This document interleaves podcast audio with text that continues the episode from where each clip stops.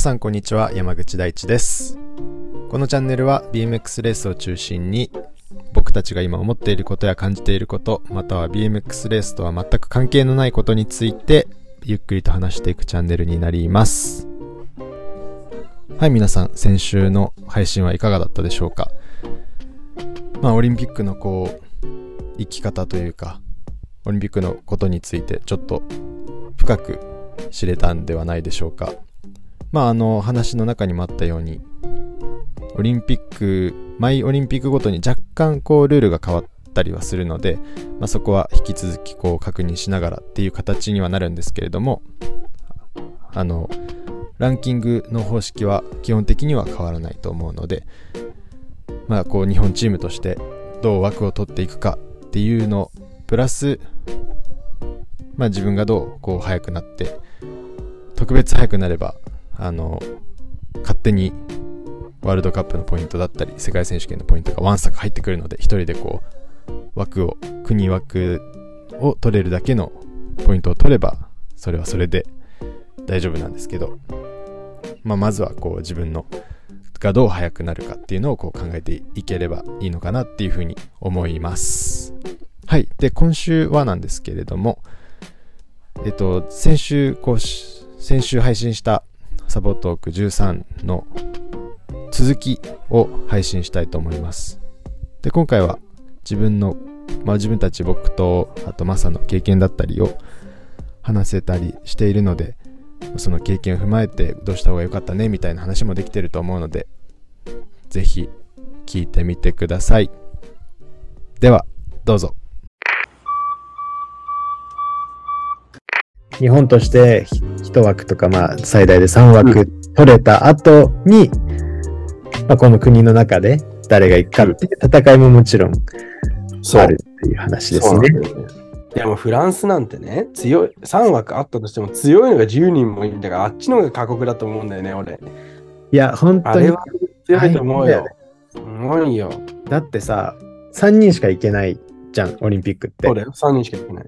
でも世界選手権決勝4人いたりするじゃん。フランス人。6人いたよ、今年。そう。確か、6人じゃなかった？男子6人決勝フランスじゃなかったっけ？いや、6人だっけ、うん、今年の世界選手権に決勝行った8人の中のうち、あ、じゃあ6人の中の3人しか行けないからね。そう、もう、まあ、誰が行くかはなんとなく見えてきてはいるけど、うん。うん。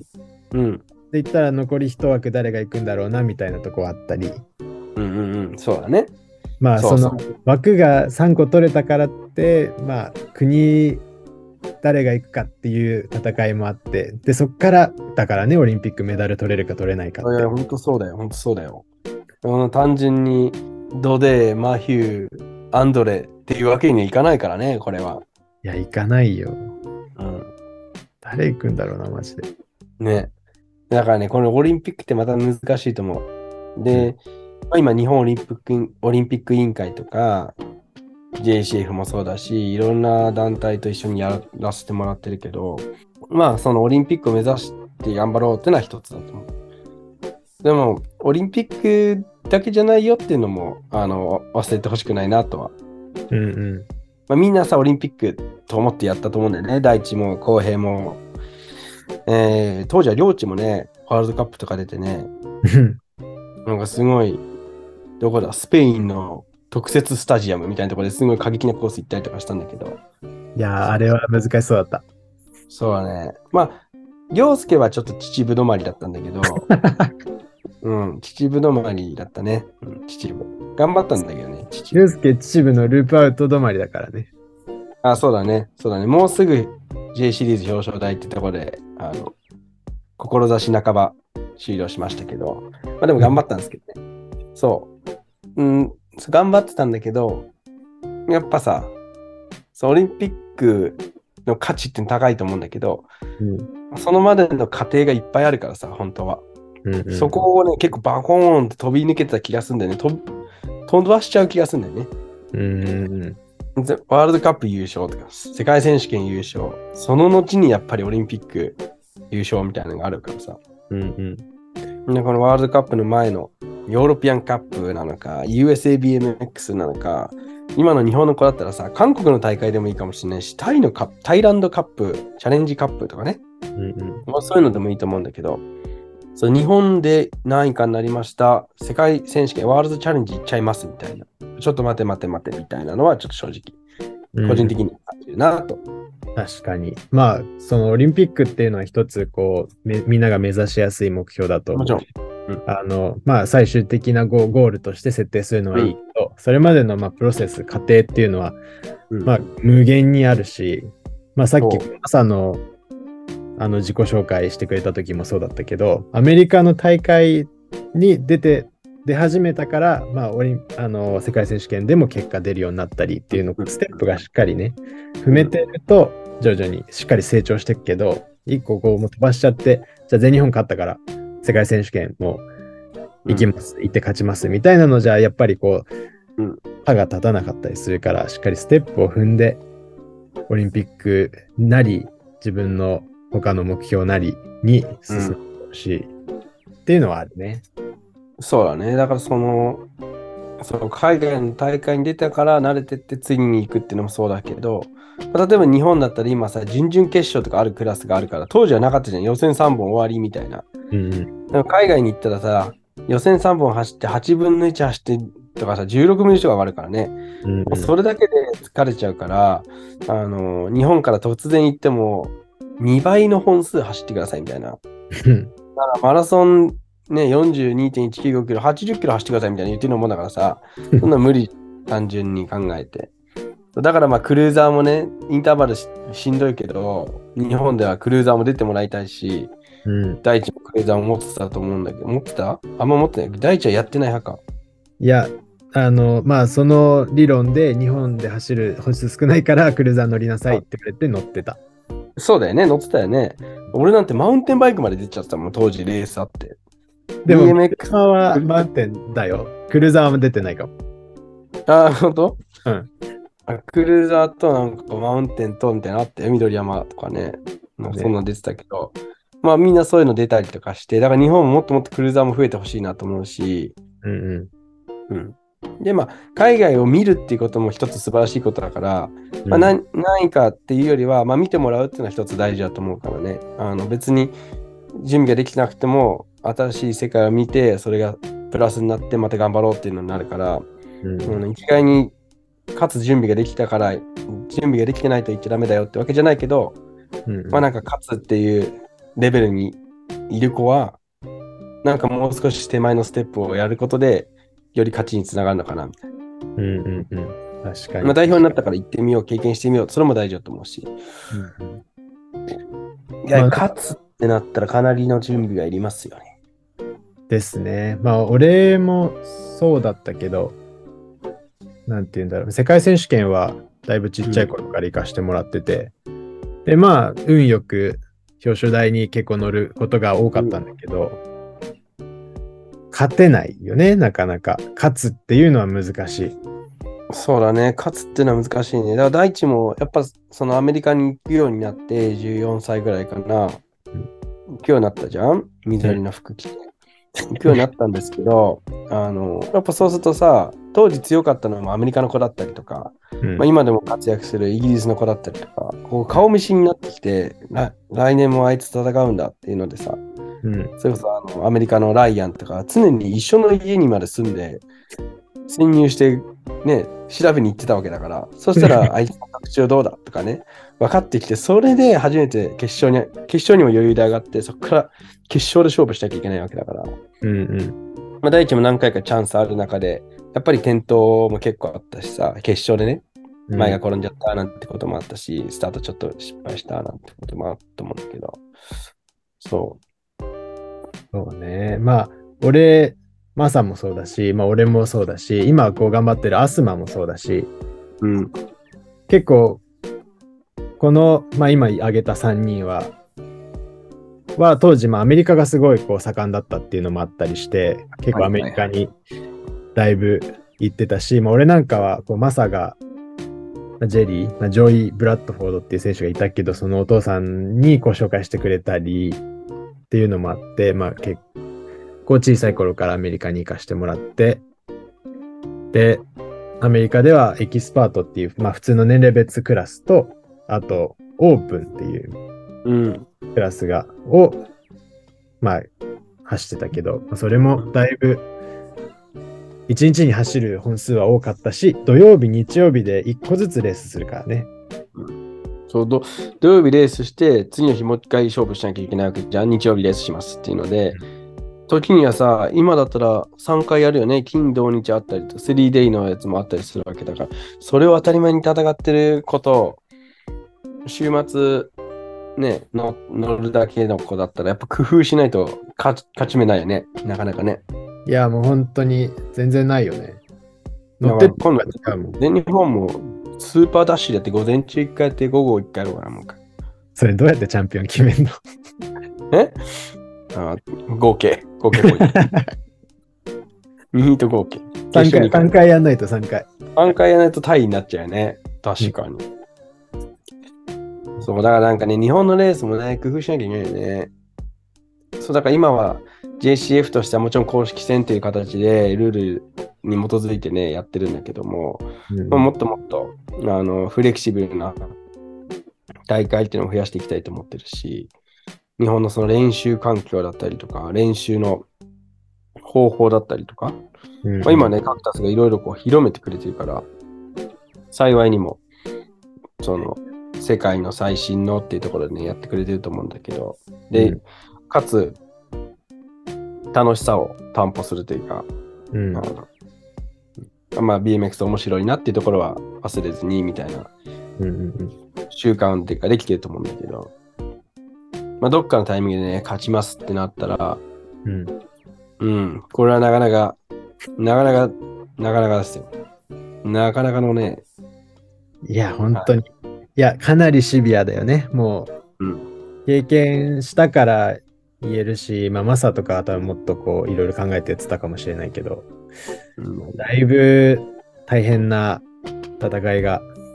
いや、そうだね。だから、俺が結局ダメだったのは、まあ、単純に、まず持ってさ、スキルが俺、めちゃくちゃ下手くそだったから、ご存知だと思う よくご存知だと、マジでスキルが下手くそだったから、あの、それをね、ちっちゃい子には頑張ってほしいと一番思う。まず、ちっちゃいうちしかね、やっぱスキルって磨けないから、ちっちゃいうちに基礎をね、大事にっていうところで、あの、カクタスでなんか本とかさ、使ってもらってると思うんだけど、うんネバニホップから頑張ってねっていうところはある。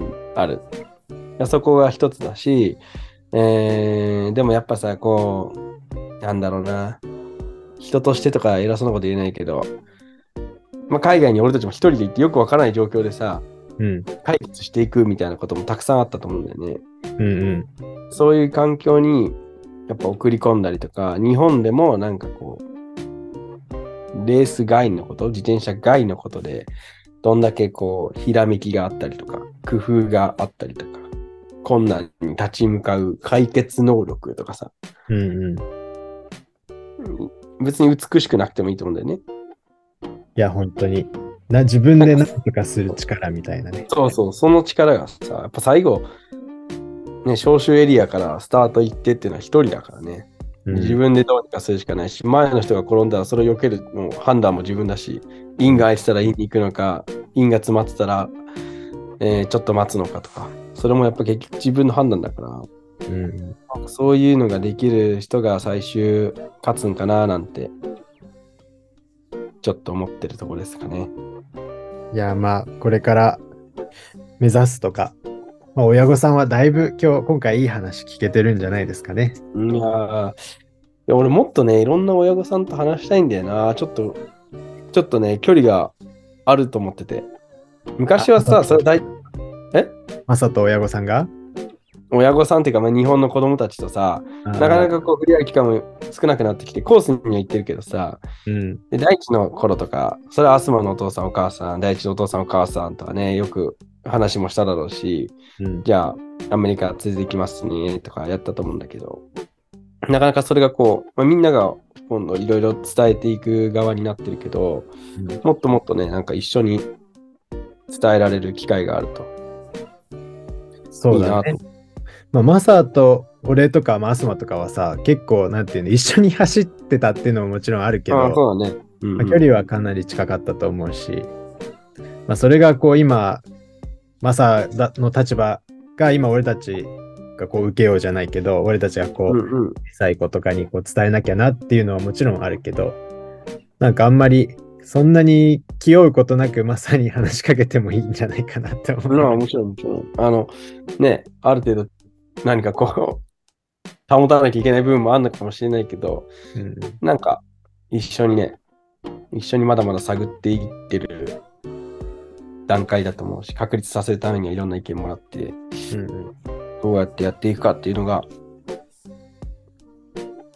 そして BMX、やっぱりいろんな種目、いろんな自転車種目、今見るようになって、うん。この BMX っていうのは可能性が非常に高いと思って、うんね、吉武とか、あきちゃんもトラックっていう競技行って活躍したり、まあ、オランダのチームももちろん世界チャンピオンなんだけど、みんな短距離な選手は BMX から行ったりとか、うん。あと最近、高橋かなたくん、ちょっと前まで15、6歳でずっと1位だった高橋かなたくんは、今トラックのそうジュニアに入ってて、みんなどこ行ったかなと思ってるかもしれないけど、トラックのジュニア行って、うん。あの、1番、2番の成績出してんだよね、日本でも。うんうんだから、あの、まあ、可能性もそういうのもあるし、マウンテンバイクに行くも、ロードに行くも、そのまま BMX レースやるもいいと思うんだけど、うん。いろんな可能性があるんで、ちっちゃいうちにやってもらうことで、先がないっていうよりはいろんな自転車としても先があるし、オリンピック目指すもそうだし、競輪選手もそうだし、えー、角達フィルムズっていう会社もそうだし、はい、T シャツ作るもそうだし、そうだね。いろんなこともあるのがね、BMX だから、いろんな種目って言ったら、今、まあ、競輪の話も出たけど、故障うん、優作、おうそうだよ、優作ね。優作は同い年だったんだよ。早生まれってちょっと違いあったけど、ずーっと7歳の頃からずーっとやってて、いや、くっそ早かったし、めっちゃ早かったよ。うん。めちゃくちゃうまかった。彼はうまかったし、なんか俺が言うのも変だけど、きっと俺はでかかったんだよね。うんでかくて脚力があったから、彼はいろいろ考えて戦わなきゃいけなかったと思う。いろんな技を駆使して。だから、彼の方が絶対考えたと思うし、うんナチュラルに考えてたと思うしね。うんで、そのスキルっていうところにかなり特化してたから、うんで、途中からこう脚力もついてきて、まあ、最終的にはジュニアぐらいになったらもう全然勝てなかったし、うんうん今じゃあ、競輪グランプリ取っちゃうぐらい脚力ついて一番ね、競輪に一番だからやばいよ。今年も G1 って大きい大会3個勝っちゃって、今まで3個勝った人いないとかそんな話だからね。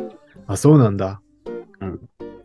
今の時点で賞金獲得ランキング1位で2億円超えてますから、お父さんお母さんぜひ、そちらの道もありますので。どちらの道も。まあ今、U23 だっけ、うん吉正とか、もうそっちに。あ、吉正も今トラックの方やって、ね、うん、やってるよ挑ね。戦してるし。あと、まあ、トラックじゃなくても、シクロクロスの今、日本チャンピオンも小田聖っていうけど、あそうだよ、今年5戦出て5戦優勝しましたってさっきから言ってたけど、そうそう。彼はこれからワールドカップ行って2月の世界選手権に出てとかね。うん。もっとあのね、シクロクロス、聖も1位だし、あとね、柚木信玄君って昔やってたんだけどね、うん。大地が行った世界戦で、ニュージーランドの世界戦とか一緒に行ってたけど、ちっちゃい頃だったけど、彼が今2番とか3番なの。えー、じゃあ、かなり、まあ、BMX はね、結構自転車の基礎みたいなところあるからね。そうそう、可能性あると思うよ。そう、俺、聖と同い年だからさ。あ、そうなんだ。そう。同じなんだね。ずっと一緒に走ってた。うんうん。うーん。なるほどね。ひじいのが最初は世界選手権とかね、行って、そうそうそうそう。ちっちゃい頃ブラジルかなんか一緒に行ったんだけどさ。ブラジルの次がカナダだっけ？そうそうそうそう。俺俺はカナダから行ってる。ああね。はい。その前の年はひじりが言ってた。そう。まあ結構 BMX は、あれですね、可能性が。ほ BMX でもちろん速くなるっていうのは、みんなそれになりたいかもしれないけど、他の競技もね、こう派生してくるいや、こそうそうともできるしね。うん。いやいろんな、で、ちっちゃいうちにはなんかいろんなのやってほしいね。うんマウンテンバイクでね、ドリフトするとかさ。うん最近 BMX の子でマウンテンバイクやる子もなんか増えてきてんなーってインスタとか見て思ってんだけど、時にはロードもね、そんな何百キロ行けとは言わないけど、乗ってみるとか、耐久でリレーでなんか出てみるとか、たまにはドロドロのとこも行ったりとか、岩を下ってみたり、登ってみたり、サイクリングしてみたり、ねえー来週は山口選手がバイクロアってとこで SE チームと戦うって聞いてますけど、えチームとは戦わない？あ SE チームとは戦わない。でも、トラクロ、トラクロクロス、あの、ピストでシクロみたいなことやるのに、うんで、参加するんだよね。俺と涼介。はいはいはいはい。SE チーム来るから SE チーム。そうだね、頑張らないと。でもさ、当時を振り返れば、やっぱ我々も BMX レーシングのみをめちゃくちゃ頑張ってたと思うんだよね。うん。まあ、時にマウンテンバイクやってたと思う。うん。俺意外とちっちゃい頃ロードとかもやってたんだけど、あ、そうなんだ。やり方わかんないから最初から1位で行って、ゴールまで1位で行くっていう、それ超超強いじゃん。もう方法を取ってたんで、そういう方法でやってたんだけど。あの、なんかさ、こう、まあやっぱ週末しか乗れないからどうしても BMX 乗りがちなんだけど、日本の子たちはね。でもいろんなフリースタイルでもいいと思うんだよ。本急なバックサイドにさうん、バックサイド合わせるわけじゃん。うんあのスキル、レースであったらどこのバックサイドも合わせられるしさ。本当だよね。スパインとか俺、無理だもん、入れないな。でしょ？まあ、マウンテンとかだったらね、コーナー、コーナリングが上手くなるかもしれないしね。いやいや、ほんとそうそうそうそう。今、土のコーナーがないからみんなアスファルトじゃん。うん。だから曲がりやすいさ。コーナーとか練習しないでみんなストレートでジャンプしてさ、コーナーはなんか戻ってくるとこみたいになってるけど、うん。ストレートの練習するんじゃん、一本一本こう。第2ストレート練習して、そうそう第そう。3ストレートで。せっかくさ、最後まで行ってんだからさ、最後ちょっとちょっとやればいいだけじゃん。コーナーなんて疲れないんだから。うん。本当に。いや、ここのグロールーツの練習でもさ、ノーペでフルラップやったの。うん。結構よくやるんだけど、みんなコーナーは休むとこみたいになっちゃっててさ、ああそこ3回はプッシュできるからね。そう、まあ、俺とかはコーナーで抜くとか、コーナーは休むとこじゃないっていう、まあ、コーナーが得意だったからさ、うん。ああれだったけど、そう。で、コーナーが得意になるとレースも上手くなるし、組み立てるし、うん。そういう駆け引きみたいなのに頑張ってほしいよね。直線で抜くなんて相当スピード差がないと抜けないわけだよ。いや、無理だよ。俺、これ子供に言ってもいつもわかんないけどさ、80キロで走ってるトラックが81キロでさ、追い越し車線行って抜こうとして全然抜けないみたいなのあんじゃん。わかんないかなこれ大人だったらわかんないかなこれちょっとさ、前のトラックをさ、トラックが抜こうとして全然抜かないやつあんじゃん。それは同じスピードで走ってるから抜けないさ。そうレレースだってさ、コーナーからコーナー、ストレート、リズムセクション？そんなないじゃん。100メートルもないわけだよ。うん。それをさ、大体同じレースの、大体同じ速度のレベルの人が走ってんだからさ、よっぽどのことなかったら抜けないさ。そそしたらコーナーしか抜けないよ。や、無理だよね。だから抜くならコーナーがチャンスあるのに、みんなその抜くところのさ、ボーナスポイントみたいなのを練習しないから、もうって感じ。頑張って教えてんだけどな、俺。これ多分あれよ、冬の練習コーナー渋滞してた。コーナーばっか練習してた。でもね、カクタスの子たちはね、あのグロルーツの子たちは、それでもだいぶ叩くことになったし、いや、ほんとそうだね。みんながさ、広めてくれて、それが習慣になるとね、日本のレベルってのはおのずと上がるわけだから、はい。ぜひぜひ、そういうの、そういうのもっと伝えたいよね。みんな俺の2019年ワールドカップ第一戦のマンチェスターの俺のコーナー見てほしい。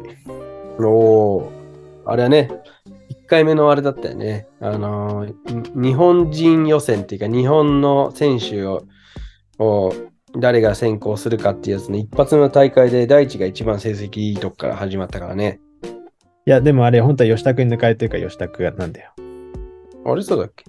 あ、最後ゴールでってこと？そうそうそうそう。あお第一か？ってなったんで。女子はかなちゃんかみたいな感じだったもんね、一瞬。そう全然俺そっから、その次の第2戦転んじゃってダメだったし、ビレガスに後ろ当てられて、はいはいはいはい。まあまあまあまあ。そうなんですよ。オリンピックって大変なんですよっていう話。そうだね、オリンピック大変だけど、まあいっぱいやることあるよっていうところで。でも日本のレースもなんか勝つ子もね、違ったりとか、うん。まあ、岸和田のレースは結構難しいからみたいなね、関東の子とかあんまり好きじゃないんだろうなと思うけど、うん。浜田レース見てても結局ね、バックサイド飛びすぎちゃってる子も多かったし、うん。転んだ子も多かったし。まあ地元有利っていうのはさ、ある、あると思うよ、正直。あるけど、海外行ったらね、それもそんなこと言ってらんないからね。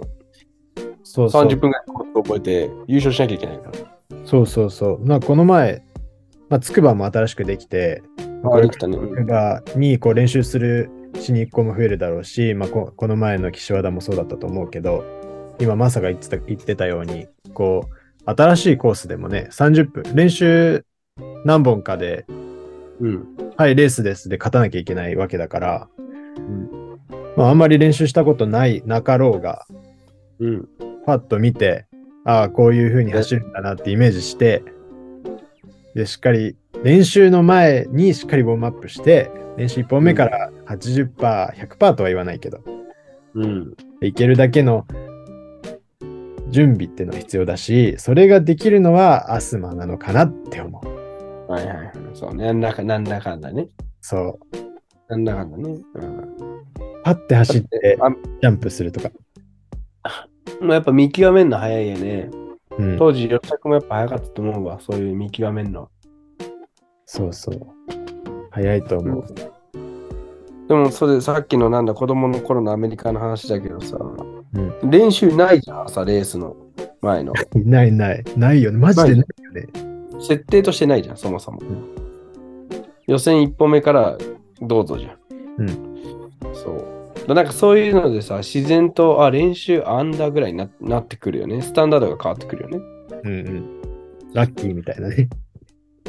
ああるんだな、みたいな。とか、練習しすぎて疲れちゃってる子もたくさんいるけどさ。確かに。朝ね。朝とか前の日とか。そうまあまあ、でもちっちゃいうちにいろいろやってもらうってことは大事ですね。はい。そうだね。まあで、さっき話にも出たけど、まあ、海外っていう経験もね、日本だけじゃなくて、もし今後こう、オリンピックを目指しますとか、世界を目指していくのであれば、別にこう、まあ勝たなくてもいいっていうわけじゃないけど、一回こう経験するとしないじゃ全く別物だろうし、いや、そうだよね。うん。なんかまあ今円安とかで行きづらいかもしれないし、けど、確かに。まあアメリカなんて年がら年中レースやってるわけだし、まあヨーロッパもヨーロッパ行けばヨーロッパもレベル高いね。だいぶ高いし、まあコースのレベルももちろん高いんだけど、うん。まあ、アメリカもそうだし、ヨーロッパもいいと思うし、さっきも言ったけど、本当に、ね、日本で別に1番、2番じゃなくても、それこそ韓国行ってみるとか、中国、中国はねえな、えータイに行ってみるとか、インドネシア結構人いるからね。タイとかも、まあ今回アジア選手権は男子はタイ人がそうそうそう。分かったし、まあ普通に俺もよく行ってたし、C1 とかでそう子供とか意外とい日本より全然人多いからね、インドネシア、タイは。で、早いよ、普通に。早いよ、悪くないと思う。どんどん早くなってきてるから。この間韓国の子、岸和田来てくれたけど、うんうん。やっぱそういうアジアシリーズみたいなのもやっていかないと、アジアのレベル上がんないよね、なんていう話もちょっとしてて、うんうん。それがいつ実現できるか、まあ頑張んなきゃいけないんだけど、あの、そう、気軽に韓国旅行行っちゃうわけだからさ、うん化粧品買いにお母さんたちは。だからぜひ子供たちも連れてタイぐらいまで行ってね、ね。ゾウでも見て、エステでもして、帰ってきてもらうみたいな。なるといいなと。この前チケット見たけど、そんな高くなかったから。あ、そんななかった？うん。まだまだ円安でもまだいけるぐらいの値段だったから旅行なら安いっしょ、まだ。そう、まあ、そのヨーロッパ、アメリカじゃなくてアジアでもね、レースがしっかりあるから、うん。まあ、連れてってくれる人が最初いた方がいいかもしれないけど、そういうのはちょっと、まあ、近くの大人と相談して。まあそうですね。なので、あの、まあ日本のレースは日本のレースでね、回るだけで結構資金かかるなと思ってんだけど、うんうん。そうだね。いや、本当にかかるよ。かかってるよ。資金かかるよね。俺も、俺も、いつも行くけどさ。いや俺、だって久しぶりに今年、あのーまあ、日本の全シリーズ、ま、まあ、岡山はいか行かなかったけど、全シリーズ回ったけど、まあ、大変よ。そうだよね。そりゃ下道で行くわと思うもん。いや、本当に。なんし、だし、俺たちの車、燃費も悪いし、はいはいはいはい。いや、これお父さんお母さんに感謝ですよ、子供たち。本当に感謝した方がいい。マジで一回考えて、一回でも舐めた走りするんだったら行かないっていう親の気持ち。マジで。いやー、わかるよね。怒るよ。そりゃね、親怒るなとか言うけど、親怒るよ。怒るよ。そりゃ怒るよ。怒るけど、まあ怒んないでという側なんだけどさ、まあまあまあまあっていう側なんだけど、いや、怒るよ。おいおいおい、いくらかかってと思ってんだよみたいな。どんだけ働いてんだよみたいになるよね。きっと親だったらね。絶対なるよ。いや、なる。これは難しいですね。難しいですね。まだまだ新米ですけど、一応、親みたいな形になりましてですね。だいぶ経ったちょっ親になってから。そう、だってね、もう 5, 5歳になっちゃったけど、あの、そういう親としてのみたいな、まあ、大した親じゃん。親としてのみたいな目線もなんか、こう、入れ込んでいけるといいなと思って、そういう気持ちも分かっていけるといいな、みたいな。じゃあ実際何が現実的なのかみたいなところに落とし込めると、ちっちゃいうちとかさ、選手のうちはもうどんどん海外行けみたいな感じだったけど、いや、そうはいかねえぞ、みたいな。なかなかそうはいかんぞ、みたいな。行かない行かない。じゃあ、ね、連盟としても何歳からこうバックアップできるようにするべきなのかとか、うんうんまた、ね、第一の頃みたいにやっぱ12歳、13歳、11歳ぐらいかな？マスだとか。ね、そのぐらいから、まあ、ケアできるようにもっと頑張んなきゃなってところで、ちょっと、ね、凌介にもいろいろ手伝ってもらったりはしてるけど、うんうんなんとかその辺もつないでいきたいなと思いつつです。はい。ぜひ、僕たちね。としても、あのすごい、グロールーツをね、とりあえず、育いやいや、て本当そう。もちろんそっちをね、そっちをおろそかにならないように頑張ってもらいつつ、はい。こちゃんにも頑張ってもらって、じゃあちょっと時間も、まだまだいっぱい喋りたいことがあるんですけれども、時間はいまたちょっと会場で、会場でこれやってよ、こうライブで、えどういうこと？ブースで、あブースでこうインタビューしてっていうこと？ブースでトークショーみたいな。ああ、いいね。それも、じゃあちょっと今今後企画していこうと思ってるんで。夜のバーベキューとかそういうの開催してよ、俺行くから。あじゃあちょっと話話してみる。はいグロールーツに。いや、まあまあ、これからもまた、あの、協会としての育成の方をお願いしたい頑張ります。と、なんとかね、ちょっとした、ちゃんとした道筋を整えられるように頑張りますので、ちょっと堅苦しい話になりましたが、いつでも声かけてください。そう、あの、まあ、偉い人、偉い人というか、協会の偉い人だけど、あの、多分いっぱい喋った方が、あの、今後の BMX のためにもなるだろうし、そんなに怖い人じゃないんで、まさくん。いつでも声かけてください。